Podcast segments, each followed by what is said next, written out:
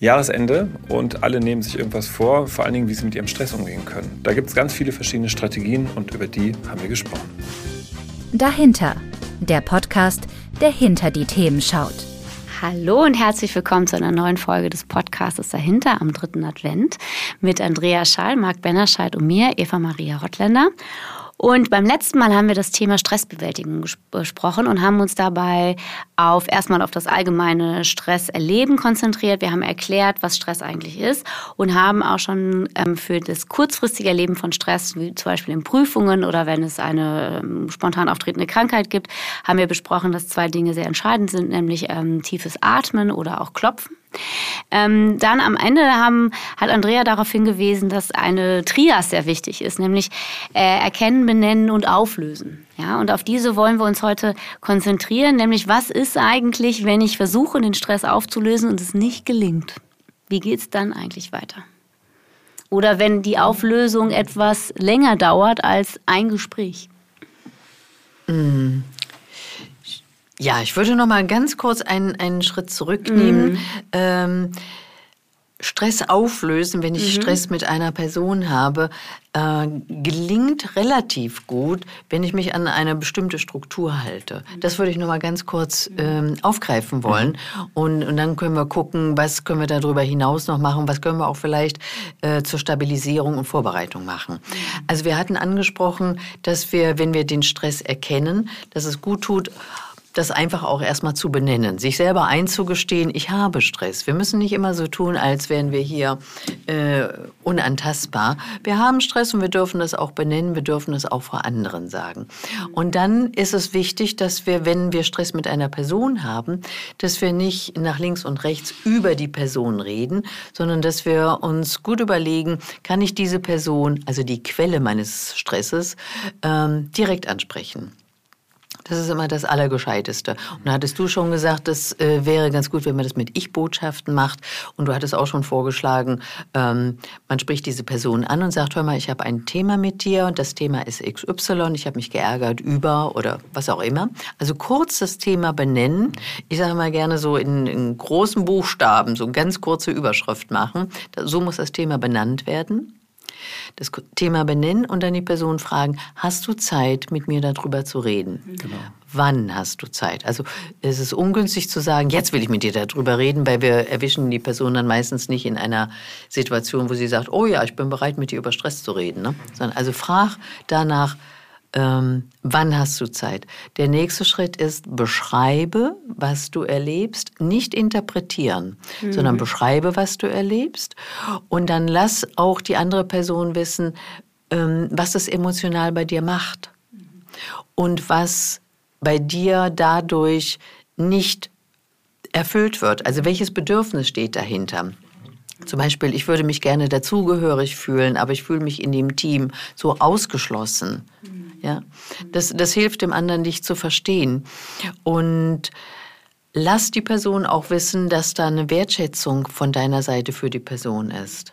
Also das Ganze kann man gut in den Auftakt packen, indem man kurz sagt, hier, ich habe ein Thema mit dir, äh, du weißt, ich schätze und dann findet man vielleicht irgendwas Positives an der Person, ich schätze ja. unsere Zusammenarbeit oder mir ist es wichtig, dass wir uns gut verstehen und gestern ist mir aufgefallen das und dann beschreibe ich die Situation und dann lasse ich die Person wissen, welches Gefühl das bei mir macht und welches Bedürfnis da nicht ja. befriedigt wird. Das ist im Grunde oft schon so eine, so eine gute Struktur und ein Fahrplan, einen Stress mit einer Person auflösen lösen zu können. Ist kein Garant, aber es ist ein guter Einstieg. Auf jeden Fall. Und es erzeugt ja wahnsinnig viel Nähe, mhm. potenziell, weil ich ja auch ganz schön viel von mir auch preisgebe. Ja. Wie es mir geht, wie ich das ganz erlebt genau. habe und was ja. ich mir wünsche. Ja. Und da sind wir ja auf so einem ganz, ja, ganz elementaren Beziehungs, da steckt ja auch ein Beziehungsangebot dahinter.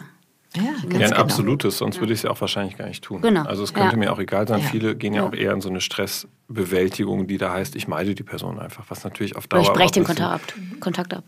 Was jetzt in einer Firma schwierig ist, wenn man vielleicht in einem Büro sitzt. Ne? Aber ähm, klar, wenn, wenn ich jetzt äh, in einer Firma mit 2000 Mitarbeitern arbeite, kann ich vielleicht der Person auch aus dem Weg gehen, wenn es nicht notwendig ist. Aber ich sag mal, wo eine direkte Beziehung notwendig ist, mhm. macht es natürlich Sinn, dass die zumindest gut läuft. Also auf einer Ebene ist, in der es äh, sich nicht ständig, nicht ständig Eskalationen drohen.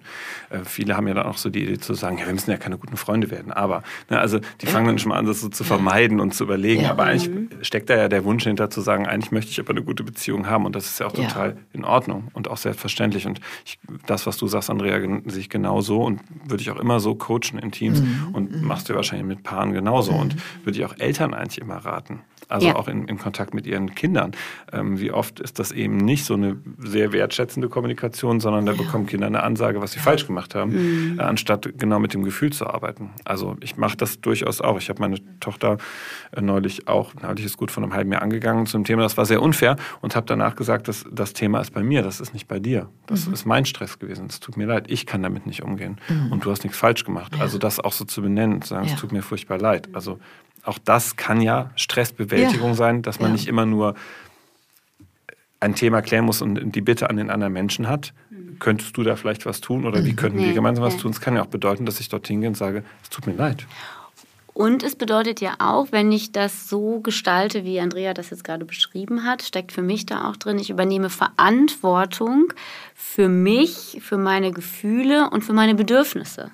Ja. Und ich sage, und ich, äh, weil ich die benenne und weil ich die beschreibe und weil ich nicht quasi, was äh, meines Erachtens auch häufig passiert, quasi ähm, unbewusst oder bewusst ähm, wünsche, dass die andere Person das alles schon weiß, was ich mir wünsche und was ich brauche und das dann automatisch diese Bedürfnisse erfüllt. Mhm. Das ist ja häufig was, was so ein Missverständnis, was es ergibt. Ähm, oder auch so ein Wegschieben von Verantwortung, von die anderen Menschen sind dafür zuständig, dass es mir gut geht und dass mhm. ich aufgenommen werde und dass es alles in Ordnung kommt. Mhm. Ne? Und das ist ja ganz klar zu sagen, nee, ich bin dafür verantwortlich ja, ja. und ich bin erwachsen und ich übernehme diese Verantwortung ja. auch. Also diese kleine Struktur ist, äh, ich finde sie sehr hilfreich, mhm. denn oft wissen wir selber gar nicht, was, was ist denn gerade bei mir nicht erfüllt mhm. worden, welches Bedürfnis mhm. steckt denn eigentlich dahinter. Mhm. Und dann ist es schon mal ganz hilfreich, wenn wir Freunde haben, äh, mit denen wir so mal kurz in Dialog treten können und sagen können, hilf mir mal gerade herauszufinden, was das da eigentlich ist. Ne? Ich mhm. kann diffus im Moment gerade nur sagen, ich bin total sauer auf die mhm. Person. Ne? Und dann kann man mit einem anderen Menschen heraus filtern, äh, was es wirklich bei mir ist. Aber dann wäre es gut, wenn ich dann trotzdem mit meinem Klar. Wissen ja. quasi an die Quelle gehe, mhm. an, zu der Person gehe und das, das Ganze dann nochmal kläre. So also die ne? Konfrontation mit, der, mit dem eigentlichen Thema, um das dann auch zu lösen. Ja, ja. Genau, ja. Ich würde total gerne noch mal einen Schritt weiter gucken, weil wir sind jetzt immer sozusagen Stress, der ausgelöst wird durch vielleicht einen Konflikt oder eine andere Person, durch, mhm. durch eine gestörte Beziehung. Aber es gibt ja durchaus auch Stress, den ich erlebe. Mein, mein Klient so, die kommen dann und sagen, ja, das ist alles so viel und ich weiß nicht so genau. Und was ich manchmal versuche, und das ist, finde ich, eine ganz wichtige Strategie, das musste ich selber schmerzlich lernen. Ich frage sie erstmal danach, und da sind wir wieder bei deinem Trias fast, weißt du denn eigentlich, was du alles tust? Hast du denn eigentlich einen Überblick darüber? Also wenn du dich gestresst fühlst, was machst du denn alles? Ne? Mhm. Also so ganz pragmatische Dinge. Hast du eigentlich einen Überblick über dein Leben. Mhm. So, ja. dann gucken die immer ein bisschen komisch. Ja. Aber äh, ich muss ganz ehrlich sagen, was ich fatal finde, sind Kalender, die nur noch online stattfinden, ne, übers Handy. Das ist ähm, etwas, was ich gelernt habe. Ich bin wieder zurück zu meinem Papierkalender gekommen, mhm. weil es eine extrem gute Form ist. Zum einen schreibe ich, und das ist gut für mein Gehirn, äh, aktiv Dinge auf. Und ich kann diesen Kalender ganz anders gestalten, als in meinem Handy nur zu gucken, wann ist irgendeine Lücke, wann ist noch was frei, wo kann ich was reinpacken. Klar kann man auf dem Papierkalender auch, aber es bietet mir eine andere Chance. Und mhm, ja. ähm, das ist für mich immer ein guter Einstieg, mit den Leuten über ihr Leben zu sprechen, über ja. das, was sie eigentlich alles tun.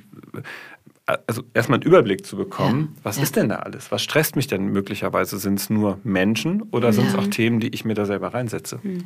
Und es führt einen ja auch wieder zu sich selber zurück im Sinne von, was tue ich schon alles? Heißt ja auch, was, ähm, auch so eine Wertschätzung und auch eine Anerkennung zu gucken, okay, äh, was mache ich eigentlich alles? Okay, Bewusstsein reinkriegen, was ich alles mache. Ja gut, okay, wow, wenn ich mir angucke, was ich alles mache, kein Wunder, dass ich ein bisschen erschöpft bin. Also so auch so zu merken, okay, das ist jetzt mhm. alles kein Zufall und das ja. ist auch, ich bin auch nicht ausgeliefert, sondern ich, ich, ich tue ja schon ganz viel und ich sorge damit, also sorge mit meinem Verhalten selber dafür, dass ich in die Erschöpfung komme. Das heißt ja auch wieder äh, zu merken, was, ist, was tue ich eigentlich? Was ist mein Anteil auch daran, dass es mir so geht, wie es mir geht? Ne? Das ist eine ganz wichtige Sache, mhm. Ähm, dass wir manchmal gar nicht mitkriegen, mhm. dass wir Stress haben. Ja. ja. Dass wir irgendwie merken, ich bin erschöpft oder irgendwas anderes passiert mir, ich habe keine Lust auf Sexualität oder ich esse auf einmal zu viel. Das ist ja auch mhm. oft so ein Anzeichen für, mhm. für Stress. Die Leute kommen gar nicht äh, notgedrungen mit der Erkenntnis, ich habe Stress, sondern die kommen mit anderen Dingen. Und erst wenn wir dahinter schauen, mhm. sehen wir, dass ja. da eine Überforderung stattfindet, dass wir uns zu viel aufhalsen. Und dann ist es vielleicht auch mal ganz gut zu fragen, was machst du denn schon mhm. eigentlich alles? Ich mhm. hatte auch letzte Woche jemanden, die erzählte mir, was sie alles so tat. Und mir sind so die Augen aufgegangen, so um Gottes Willen, mhm. da wäre ich ja fix und fertig abends. Und sie meinte, ja, im Ernst, aber äh, ist das nicht normal? Muss man das nicht so machen? Nein, muss man nicht so machen. Klingt wie so ein Glaubenssatz. Ne? Spannend. Ja, ja, dahinter äh, steckte dann ein Glaubenssatz, mhm. dass man das doch alles machen muss, dass man das aushalten muss. Ne?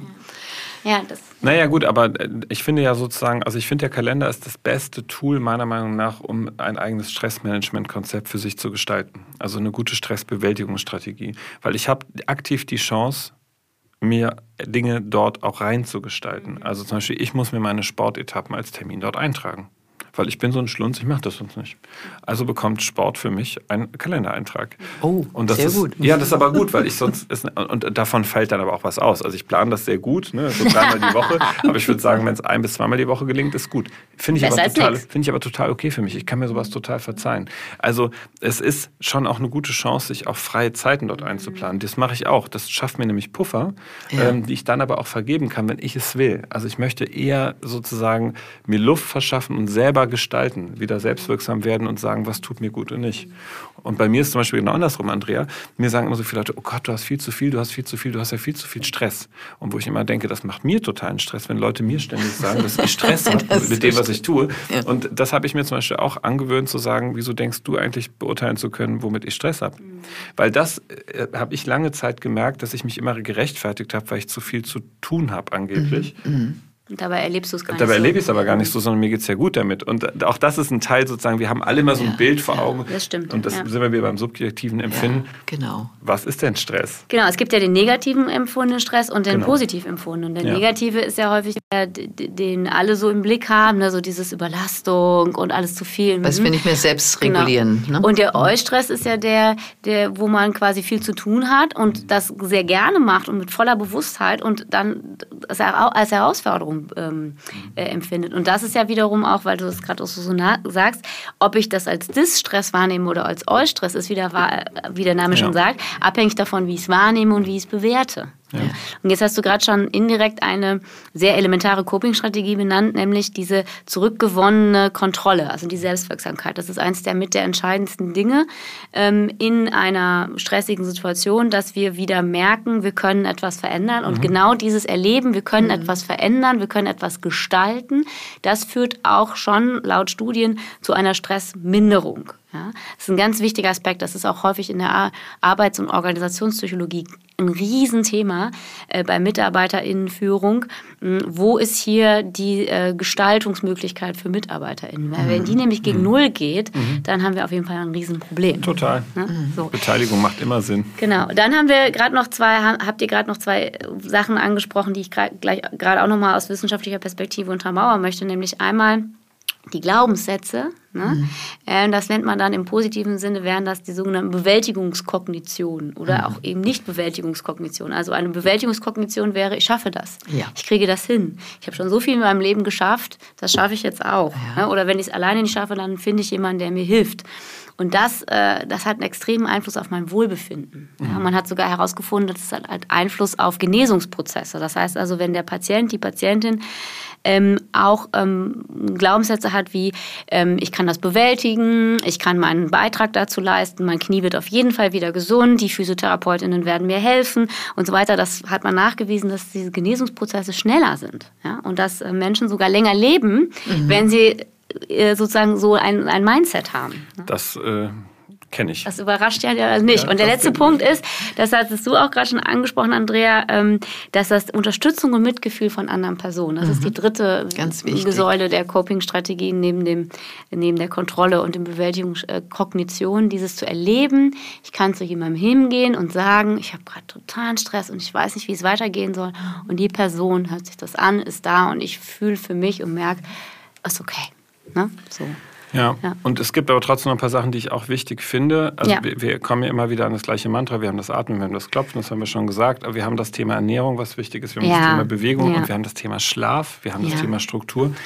Was ich aber bei allem total wichtig finde, und das ist was, was ich meinen Klienten immer sage, die Idee von jetzt alles zu verändern, mhm. um 180 Grad zu drehen, ist der größte Stress, den die Menschen sich dann mhm. nämlich auch noch machen. Genau. Also ich habe neulich eine Klientin gehabt, die hat echte Probleme gehabt, die hat wirklich zu wenig Schlaf, also wirklich eindeutig. Ja. Wenn ich jetzt zu ihr sage, ja, du musst zwei Stunden mehr schlafen, oh, dann hat die, was, was soll das bringen? Das, das kann die doch überhaupt nicht leisten.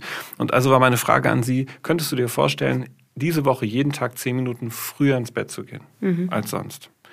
Und dann hat sie sofort gesagt, ja klar, zehn Minuten ist gar kein Problem. So, und wenn das diese Woche gemacht hast, dann kannst du ja vielleicht in der nächsten Woche überlegen, vielleicht nochmal zehn Minuten früher zu gehen. Mhm. Und so peu à peu in mhm. deinen anderen neuen Rhythmus zu kommen mhm. und zu merken, es verschiebt sich was. Ja. Aber das sind 70 Minuten ja. in der Woche und dann sind es 140 Minuten in der Woche und dann sind es 210 Minuten in der Woche und so weiter. Also ich glaube, kleine Schritte sind zur Stressbewältigung auch echt Extrem wichtig. wichtig. Sehr wichtig. Ja. Sonst macht man sich halt auch schon wieder den, den Stress drauf, dass man jetzt ja. alles besser werden das, will. Das kommt in Silvester. Scheitern. Genau, geht zu fünf das Coachings die Woche ähm, und so. Genau. Das, äh, was äh, auch noch so ein Wort für mich ist, was ich gerne den Klienten mitgebe, ist, je breiter unser Korridor ist, desto mehr Spielraum haben wir da drin. Mhm. Und ein Korridor, also das ist jetzt so ein geistiger Korridor, äh, können wir erweitern, indem wir Vorsorge leisten. Mhm. Wie du zum Beispiel, du, du baust deine Sportaktivitäten ein. Also was tut mir gut? Ich muss meinen Körper gut behandeln durch ausreichend Sport. Ich muss ihn gut behandeln durch Schlaf, durch Essen. Ich muss meine Seele gut behandeln, indem ich Kontakt mit anderen Menschen pflege. Und all das sind äh, und natürlich, wie du noch sagtest, meine Glaubenssätze, die muss ich hinter, hinterfragen, mir bewusst werden und möglichst positive haben. Mhm. Ja. Und wenn ich diese Punkte so ein bisschen hin und wieder mal auf dem Schirm habe mhm. und immer wieder mal überprüfe, kümmere ich mich noch darum? Wann war das mhm. letzte Mal, dass ich in Sport war? Wann war das letzte Mal, dass ich mit meiner Freundin in der Sauna war? So, dass ich hin und wieder mal überprüfe, tue ich das Ganze, dann bin ich schon gut unterwegs, um mir meinen Korridor breit zu halten und dann bin ich nicht sofort in der Enge, wenn mal etwas Unvorhergesehenes genau. passiert. Ja. Genau. genau. Dazu gehören ja. Optionen, meiner Meinung nach auch. Ja. Also ich habe mit einem Unternehmer neulich gearbeitet, der in einer mhm. echten mhm. Krise war, weil es mhm. da in seinem Management ein großes Problem gibt. Mhm. Und äh, in dem Telefonat war es total hilfreich. Also wir haben einfach nur zu sagen, okay, was ist denn die Option B und C? Mhm. Bauen wir sie einfach mal. Mhm. Und es war nach einer Viertelstunde Entspannung drin. Ah, weil sofort okay. klar war, okay, gut, also typisch verhaltenstherapeutisch ja eigentlich, ne? Was ist im mhm. schlimmsten Fall, was kann passieren? Und wie kannst du es mhm. dann, also was ist, wenn du den schlimmsten Fall jemand nimmst, ja. wie ist dann die Lösung möglicherweise? Mhm. Ja. Und es war sofort eine Entspannung im System und dann gehen Optionen auf. Das ist der Korridor, ne? den du mhm. beschrieben hast. Äh, genau. beschrieben hast. Ja. Finde ich sehr, sehr wichtig. Genau. Und jetzt hast du ja gerade noch mal was angesprochen, was uns ja auch zu der Folge motiviert hat am dritten Advent, dass wir ja quasi zusteuern auf das Jahresende und das mhm. Jahresende ja häufig der Punkt ist, wo viele Menschen in Stress geraten, weil vielleicht auf der einen Seite äh, muss eine Erfolgsbilanz des Jahres her und muss gucken, was haben wir dieses Jahr alles geschafft, ja, und dann die, die Vorsätze fürs nächste Jahr zu produzieren, um dann noch besser, höher, schneller weiter zu werden und dass das auch, ähm, ja, mit zu dem Stress gehört, den wir gerade vielleicht erleben in dieser Zeit. Ne? Deswegen reden wir ja auch am 31. 30. Genau. Äh, über das genau Thema darüber. Vorsätze, was ich echt super finde. Ja. Und ich finde, das können wir jetzt schon mal ankündigen, dass mhm. wir auch tatsächlich an Heiligabend eine Folge bringen, also einen Tag vorher als sonst geplant, mhm. weil wir genau diese zwei Folgen ähm, den Menschen auch widmen wollen, vor allen Dingen auch Weihnachten, die vielleicht ähm, Weihnachten anders feiern und auch auf eine bestimmte Art anderen Stress haben, vielleicht auch einsam sind. Und wir dachten, wir machen eine schöne Folge und feiern mit euch zumindest so über diese Form ein bisschen Weihnachten. Da genau. freue ich mich sehr drauf. Ich auch. Mit Plätzchen. Mit Plätzchen. Vorsätze und so. Und Glühwein vielleicht. Mal gucken. Okay. Also, wir haben jetzt äh, heute über den breiten Korridor gesprochen der ähm, Coping-Strategien, die langfristig dafür sorgen, dass wir weniger in Stress geraten, dass wir liebevoller und wertschätzender mit uns selbst umgehen und dass wir damit auch resilienter werden, um das Wort jetzt nochmal zu benutzen, ähm, im Umgang mit Stress, weil von außen kann immer alles Mögliche passieren und die entscheidende Frage ist ja, wie wir mit dem umgehen, was da auf uns zukommt. In diesem Sinne, einen schönen dritten Advent, sagen wir, und bis zum nächsten Mal. Vielen Dank fürs Zuhören. Tschüss. Tschüss. Tschüss.